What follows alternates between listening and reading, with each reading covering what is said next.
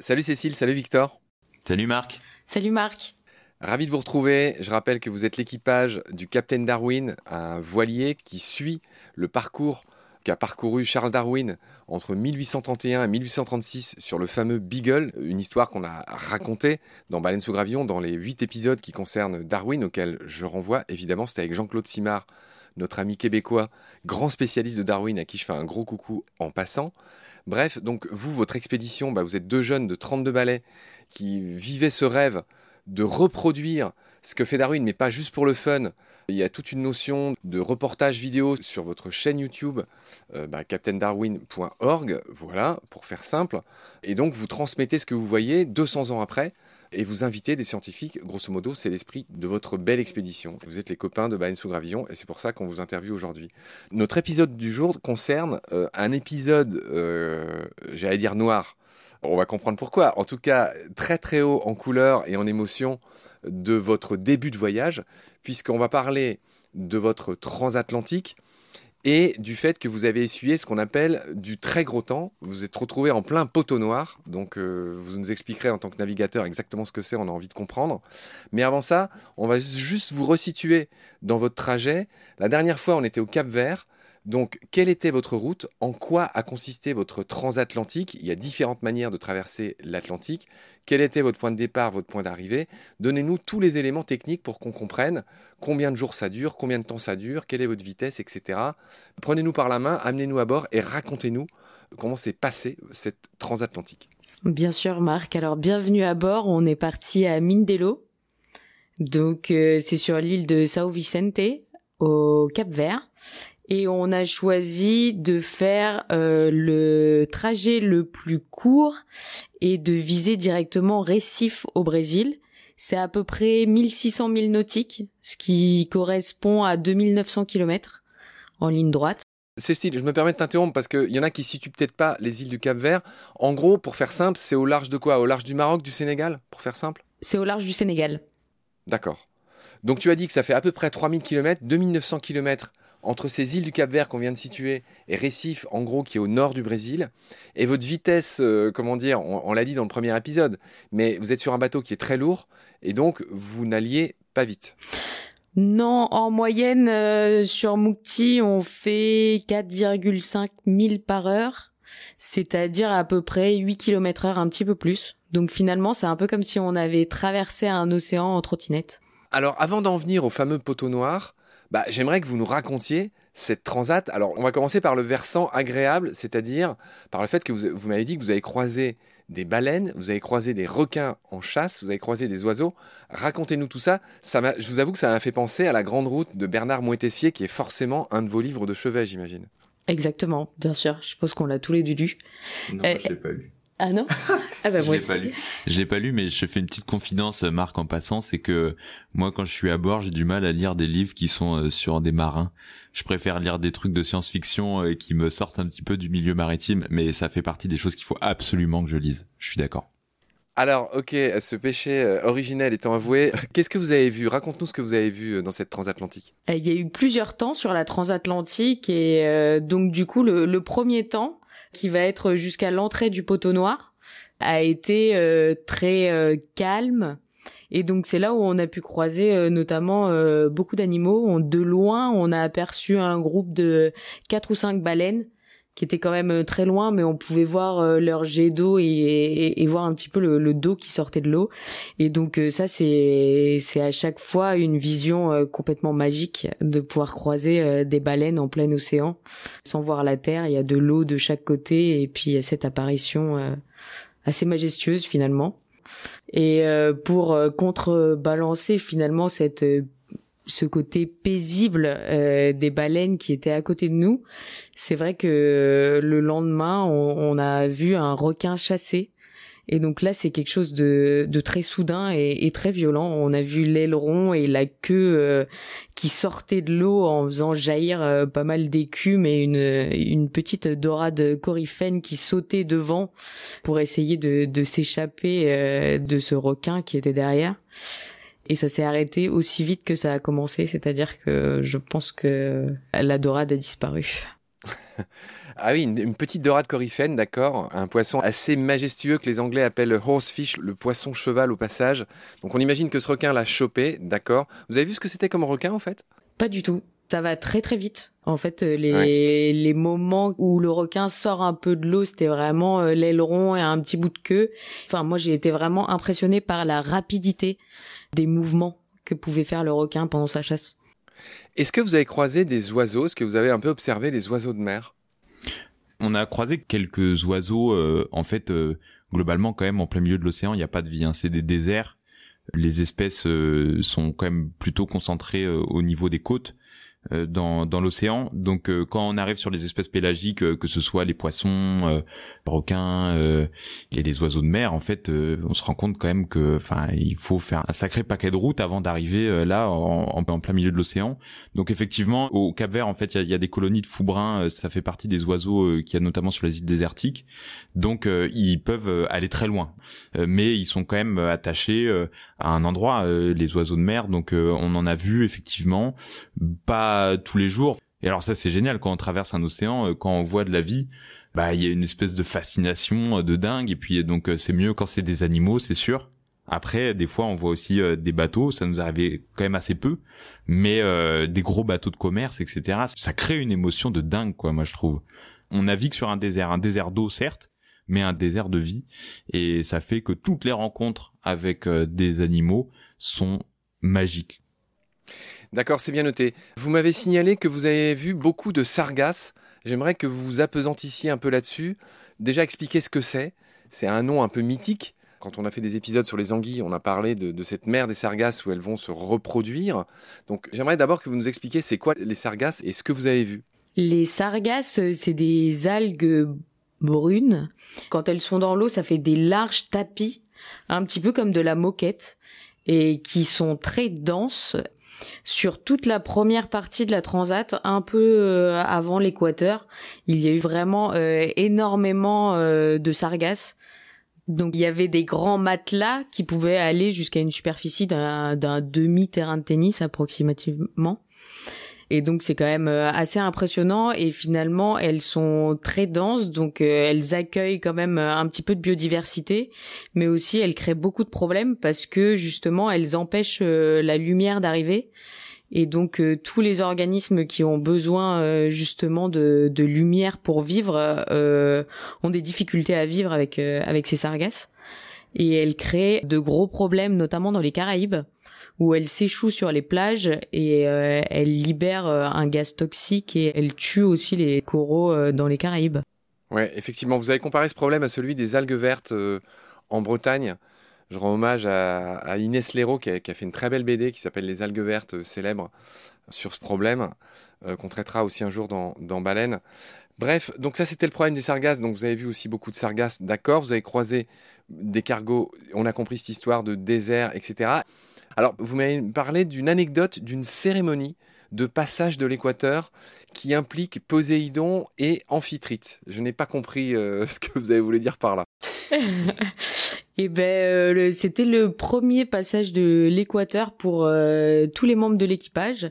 Et donc, il y a une cérémonie qui se fait notamment dans la marine marchande pour les marins qui passent justement cette ligne mythique pour la première fois. Donc, euh, au passage de l'équateur, euh, Poséidon est sorti avec son sceptre des océans car on n'avait pas demandé l'autorisation à rentrer dans l'hémisphère sud et donc il est venu nous mettre à l'épreuve pour savoir si on pouvait euh, justement passer dans l'hémisphère sud. Donc on a eu droit à trois épreuves le tartinage de beurre fondu sur la figure, goûter la soupe des océans, qui était un savant mélange de bière, sauce soja, dentifrice et un peu de tabasco c'est pas terrible. Et puis après, euh, on a dû euh, passer sous une ligne imaginaire euh, sur le bateau qui représentait l'équateur en se faisant arroser par des seaux d'eau. Et donc une fois qu'on a eu réalisé tous ensemble ces trois épreuves, Poséidon nous a accueillis dans l'hémisphère sud. Magnifique. Alors c'est un peu comme le Père Noël, on a compris que c'est une coutume, j'ai toujours pas compris qui était dans le rôle de quoi. C'est Victor euh, qui s'est mis en, acteur et qui faisait et Poséidon et Amphitrite. La scène a-t-elle été filmée? La scène a été filmée, je crois. La scène a Ah été filmée, Si, si, c'est sûr. bien sûr. Mhm. Mais elle n'est pas visible par ceux qui vous suivent. Pas encore parce que je suis très très en retard sur les sur les vidéos et la dernière que j'ai sortie c'était le poulpe au Cap Vert donc il me reste encore euh, celle-là à monter. Mais oui oui en fait c'est un copain un très bon copain à moi euh, qui s'appelle Antoine qui lui est marin dans la marine marchande et puis euh, c'est voilà quelque chose qui se fait beaucoup. Premier passage de l'équateur, tout l'équipage se réunit et puis euh, c'est un bizutage en fait. C'est un bizutage dans une bonne ambiance évidemment, mais il y a quand même ce truc de beurre fondu sur la tête, euh, de euh, de soupe des océans euh, qui est qui est un, un infâme euh, ragoût euh, de tout ce qu'il y a de plus dégueulasse à bord. Et en fait, il m'a expliqué tout ça, il m'a dit comment ça se faisait et moi j'ai pris des notes et puis je savais que je voulais faire cette petite surprise là à l'équipage puisque c'est des moments qui sont symboliques et puis c'est sympa de les marquer comme ça par quelque chose d'un peu festif. Et finalement, j'ai quand même, euh, avec euh, ma soupe des océans et mon beurre, je crois que j'ai donné la gerbe à Florie pendant 2-3 jours. Donc finalement, en tant que capitaine, c'était peut-être pas une si bonne idée que ça, mais au moins on s'en souvient. D'accord, donc ça, c'était la petite cérémonie de passage de l'équateur, d'accord Alors, blague à part, qui dit passage de l'équateur dit euh, changement. Alors, c'est sans doute pas très visible en quelques centaines de kilomètres, mais là, par exemple, nous, on se parle, moi, je suis torse nu, c'est l'été, c'est la canicule en France, vous, vous êtes en plein hiver en Uruguay. Les saisons sont inversées, enfin, c'est un truc dont il faut se rendre compte aussi. Les courants marins sont inversés aussi. Ouais, il y a plein de choses qui inversé. En fait, euh, le fonctionnement euh, euh, global euh, atmosphérique est, est inversé. Donc, euh, euh, dans l'hémisphère nord, euh, les dépressions euh, tournent euh, dans le sens euh, anti-horaire et les anticyclones dans le sens horaire. Bah, en fait, c'est l'inverse euh, dans l'hémisphère sud. Mais entre l'hémisphère nord et l'hémisphère sud, il y a quand même une zone d'instabilité qui est un peu une sorte de zone tampon finalement, euh, qui dure, euh, comme tu le dis, en fait, plusieurs centaines de kilomètres. Donc, euh, c'est pas quelque chose. euh, alors, il n'y a pas eu de péage. Voilà, quand on a passé l'équateur, euh, il y avait personne pour pour euh, nous accueillir, si ce n'est euh, si ce n'est effectivement Poséidon. Mais en fait, c'est pas du tout quelque chose qui se remarque. C'est vraiment une ligne, euh, alors qui est pas si imaginaire que ça, puisqu'il y a quand même un, sens à son existence euh, d'un point de vue atmosphérique. Mais oui, effectivement, tout tout change, tout change. Théoriquement, d'ailleurs, le sens de l'eau dans les toilettes est censé euh, est censé changer aussi. Mais nous, on n'a pas une toilette qui fonctionne comme ça, donc euh, en fait, on n'a jamais su. D'accord. Il est temps d'en venir à l'épisode le plus marquant de votre traversée de l'Atlantique, votre transatlantique. Vous êtes retrouvé en plein poteau noir. Alors là, j'aimerais que vous soyez très pédago et que vous nous expliquiez du début à la fin déjà ce que c'est le poteau noir et ce que vous avez vécu. Alors le poteau noir, c'est la zone de convergence intertropicale. Donc c'est une zone qui va être justement, comme euh, disait Victor, entre euh, ces vents établis euh, nord-est pour l'hémisphère nord et sud-est pour l'hémisphère sud. Et donc à la convergence de ces vents, il y a une zone qu'on appelle le poteau noir. Et justement, c'est une zone très imprévisible où il y a de grands écarts au niveau des directions et des forces de vent. Donc il y a souvent peu de vent et quand il y en a, il y en a vraiment beaucoup. D'accord. Pourquoi ça s'appelle le poteau noir? Il y a trois explications et, et pour l'instant, euh, je crois qu'il n'y a pas de, de convergence de, de réponses. euh, Et ça serait notamment à cause du jeu Colin Maillard au XVIIe siècle, je crois, j'ai regardé, parce que euh, quand on joue à Colin Maillard, on voit rien et il y a des gens qui tombaient, enfin, qui ont eu un œil au beurre noir.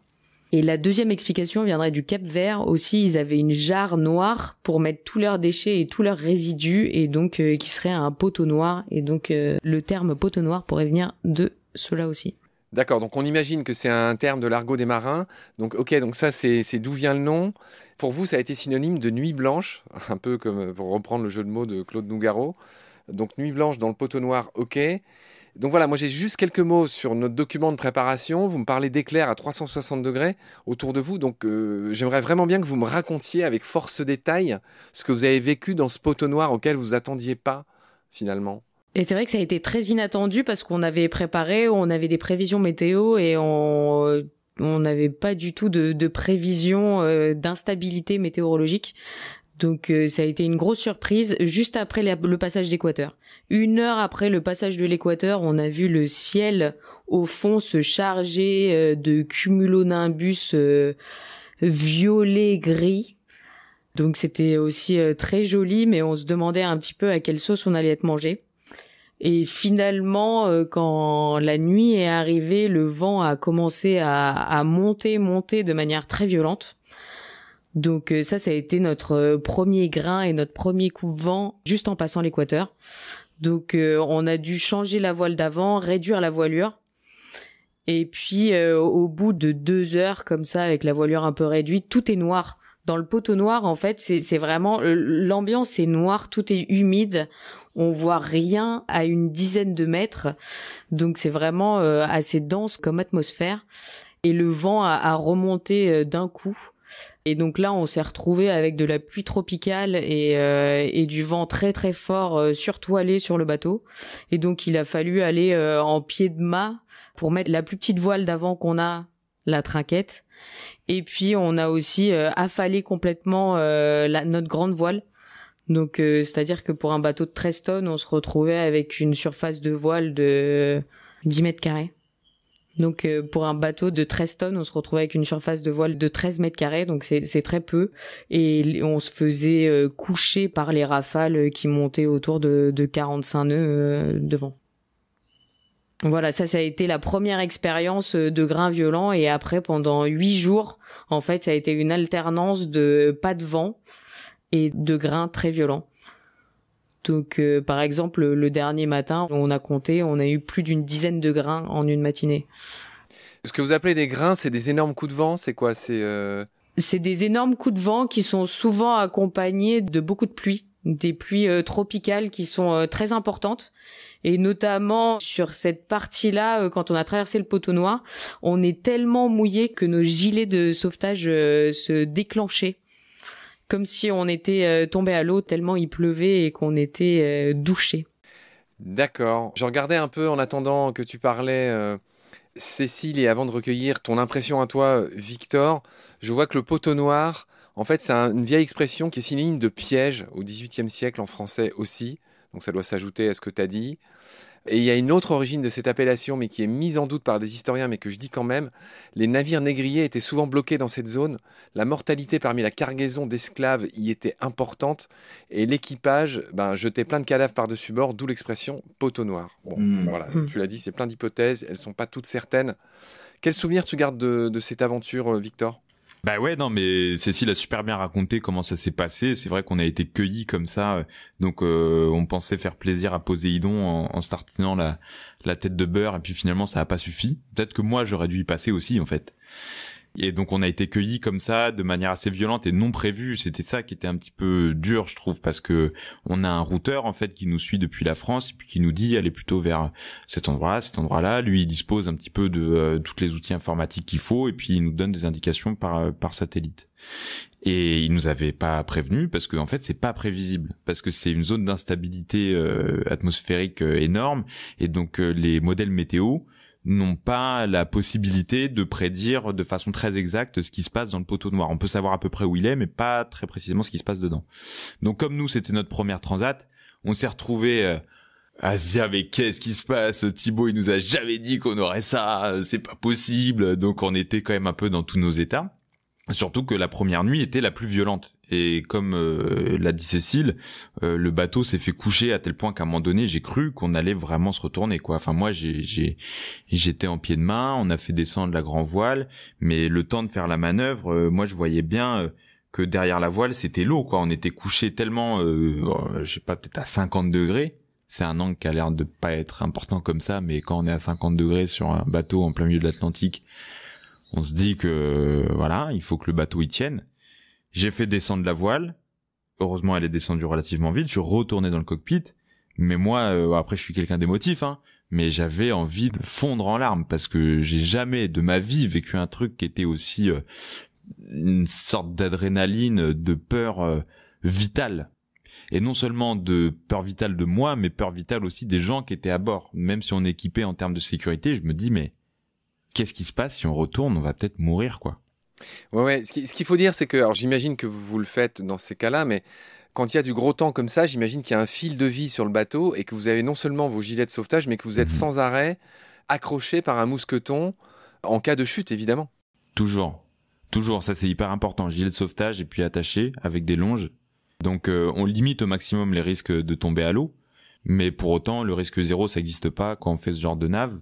Donc euh, il y a toujours un risque. Et puis parfois la peur est un peu irrationnelle aussi, tu sais. C'est genre juste tu te dis, je suis sur une coquille de noix en plein milieu de l'Atlantique. Si jamais il y a un truc qui va pas, euh, bah il faut faire un petit peu de route pour venir nous chercher quand même. Après on a super bien géré. franchement l'équipe était super. Tout le monde euh, s'est bien tenu, a bien fait son rôle, euh, toujours dans la bonne humeur, toujours le sourire qui va bien. Le, petit sourire, même à l'article de la mort. je dis pas qu'on était quand même à ce point-là, mais le petit sourire, il change tout et c'est génial. Et puis, quand bien même nous, on avait cette imprévisibilité qui était liée euh, aux limites des modèles météo, faut imaginer Darwin aussi. Et je trouve que la comparaison historique, elle est intéressante à ce titre-là également. C'est que nous, on a quand même les satellites, on a quand même des équipements de sécurité qui sont au top, avec toutes les nouvelles matières qui ont été découvertes, on est bien abrité dans nos cirés glycotènes. Euh, alors qu'à l'époque euh, c'était euh, de la laine. Et puis du coup quand t'étais trempé bah tu restais trempé pendant plusieurs semaines. Donc aujourd'hui on vit à une époque où la pratique de la navigation c'est largement sécurisé. Ça c'est génial. Mais par contre il reste toujours un résidu de de risque puis de peur profonde c'est la nuit on voit rien. Et la nuit ça fait peur. Et ça fait d'autant plus peur quand effectivement il y a des rafales à 45 nœuds et puis que le bateau il se couche alors, tu parlais d'équipage. À ce moment-là, vous étiez combien sur le bateau? Vous étiez quatre? Oui, on était quatre. D'accord. Cette traversée, cette transatlantique du Cap Vert à Recife au Brésil vous a pris 18 jours. Vous m'avez noté, quand on a préparé l'émission, que Cécile, en arrivant au large du Brésil, a voulu faire demi-tour. Elle a eu un, dégoût profond de toute cette pollution euh, déchets plastiques en arrivant en face des côtes de Recife que vous avez reconnu grâce à la pollution lumineuse. C'est-à-dire que la première chose que vous avez vue, c'est apparemment de la lumière.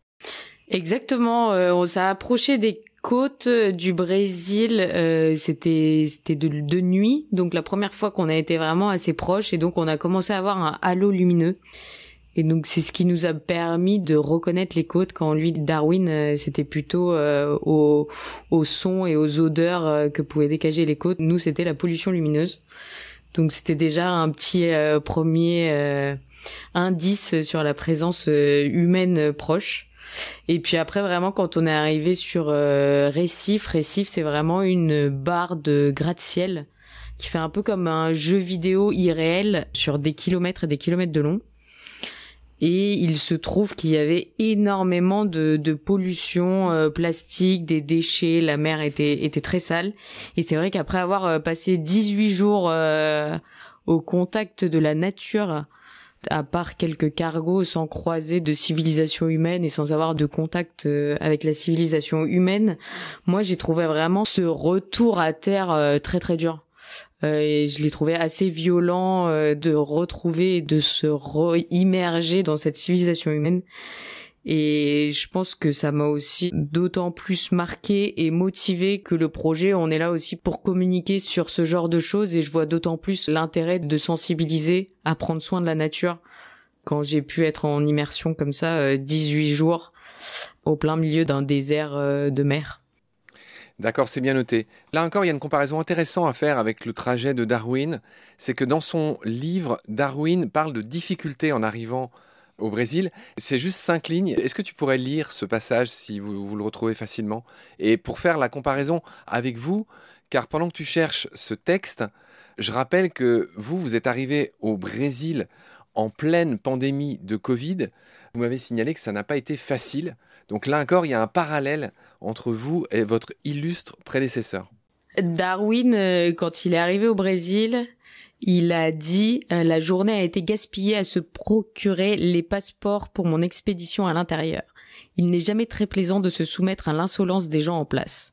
Mais se soumettre aux Brésiliens dont l'esprit est aussi vil que leur personne est misérable, c'est presque intolérable. Mais la perspective de forêts sauvages habitées par des beaux oiseaux, des singes et des paresseux, et de lacs habités par des cabiers et des alligators conduira tout naturaliste à lécher la poussière, même sur les pieds d'un Brésilien. Ah oui, donc Darwin, il n'aimait pas trop les Brésiliens. Alors comment ça s'est passé pour vous avec ces histoires de Covid dans lesquelles on était plongé à cette époque? Je rappelle que c'était à l'automne 2021. Exactement, c'était début 2022 quand on est arrivé. Et donc, euh, on était encore euh, sous une interdiction pour tous les voiliers étrangers de pouvoir euh, rentrer sur le territoire brésilien à cette époque. Et donc on est parti sans vraiment savoir si on allait être accueilli. On avait un contact à la marina de Récif qui nous a assuré euh, comme il pouvait qu'il nous aiderait à faire les, les papiers en arrivant et qu'il avait l'habitude et qu'il recevait des bateaux euh, toutes les semaines. Donc on a tenté notre chance aussi et euh, on est arrivé sur les côtes brésiliennes. Et ils vous ont laissé rentrer? Oui, finalement, ils nous ont laissé rentrer, on a fait une petite quarantaine, un nouveau test PCR, et puis on a pu avoir notre autorisation et notre visa euh, pour être sur le territoire brésilien. Ça dure combien de temps la quarantaine? La quarantaine a duré le temps d'avoir le test PCR, donc on est resté une journée euh, sur le bateau. Parce que je rappelle qu'à l'origine, quarantaine, ça vient de 40. Il me semble que c'était 40 jours euh, à l'époque de nos aïeux, il y a quelques siècles. Et donc vous, votre quarantaine a duré en tout et pour tout une journée. Ok. Non, mais oui, on a fait une journée d'isolement dans le bateau et après, on a eu à peu près trois jours le temps de finir tous les papiers administratifs euh, pour pouvoir sortir de la marina. D'accord, donc euh, vous, vous êtes arrivé à Récif, ça a été un soulagement, on l'a compris. Darwin, on a compris que lui, il a fait toute sa paperasse pour pouvoir aller explorer bah, la côte, la forêt vierge, la forêt primaire, etc. C'est ce qu'on comprend dans le texte que tu as lu. Vous, en deux mots, vous avez fait quoi euh, dans cette première étape brésilienne? Euh, dans la première étape brésilienne, on a continué à longer les côtes et on est descendu jusqu'à Salvador pour aller à Praia do Forte rencontrer euh, les paresseux. Ça a été notre euh, première étape au Brésil. D'accord, ça tombe bien, la transition est faite, ça sera le thème de notre dernier épisode avec vous, ce que vous avez découvert sur les paresseux avec un certain Gaston Ginet qui était ce scientifique qui vous a accompagné dans cette aventure. Bah, on vous retrouve très vite pour euh, cette étape brésilienne. Et d'ici là, prenez soin de vous. Salut. Salut Marc. Salut Marc.